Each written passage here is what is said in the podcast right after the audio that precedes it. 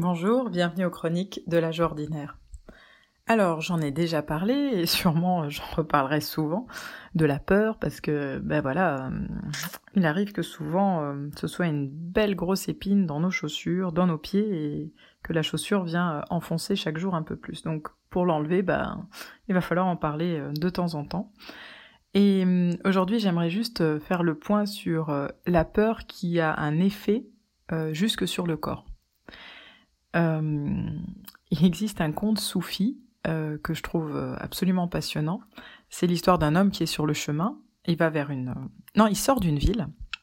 Et en sortant de la ville, il croise la mort. Et il croise la mort et il lui dit Mais tu vas où? Et la mort lui dit Je vais dans cette ville. Et il lui dit Oula, et qu'est-ce que tu vas faire dans cette ville? Et elle dit bah, Dans cette ville, je vais tuer dix mille personnes. Et lui dit dix mille personnes, oh là là, tu peux pas passer ton chemin et ne pas les tuer. Elle fait non, non, c'est ce que j'ai à faire, dix mille personnes doivent mourir. Et du coup, bon, voilà.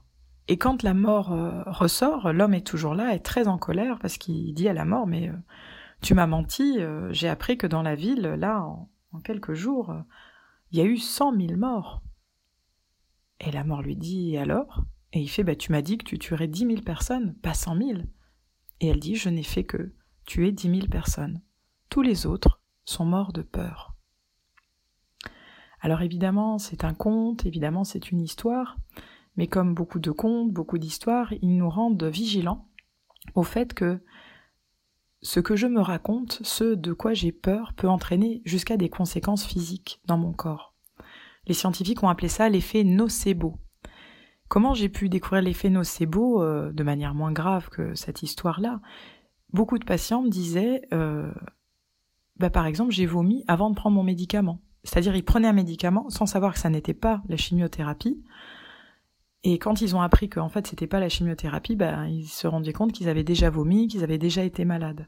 C'est-à-dire que l'appréhension, la peur, vient générer des choses. Comment je peux m'ouvrir à la non-peur?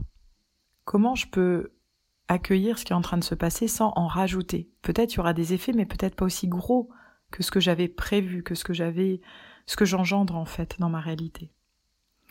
Alors euh, Bertrand Vergely, dont je vous ai déjà parlé, nous dit que l'ignorance est une alliée de la peur, et donc à l'inverse, la connaissance est une alliée de la sérénité.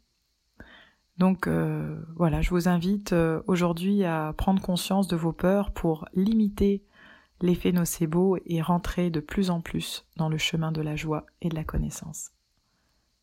Bonne journée à vous. Et pourquoi pas une peur démasquée aujourd'hui? À partir du moment où la peur est visible, entendue, repérée, elle est beaucoup moins active une fois qu'elle est nommée. Donc pourquoi pas repérer une peur aujourd'hui et s'ouvrir petit à petit à la non-peur. Bonne journée.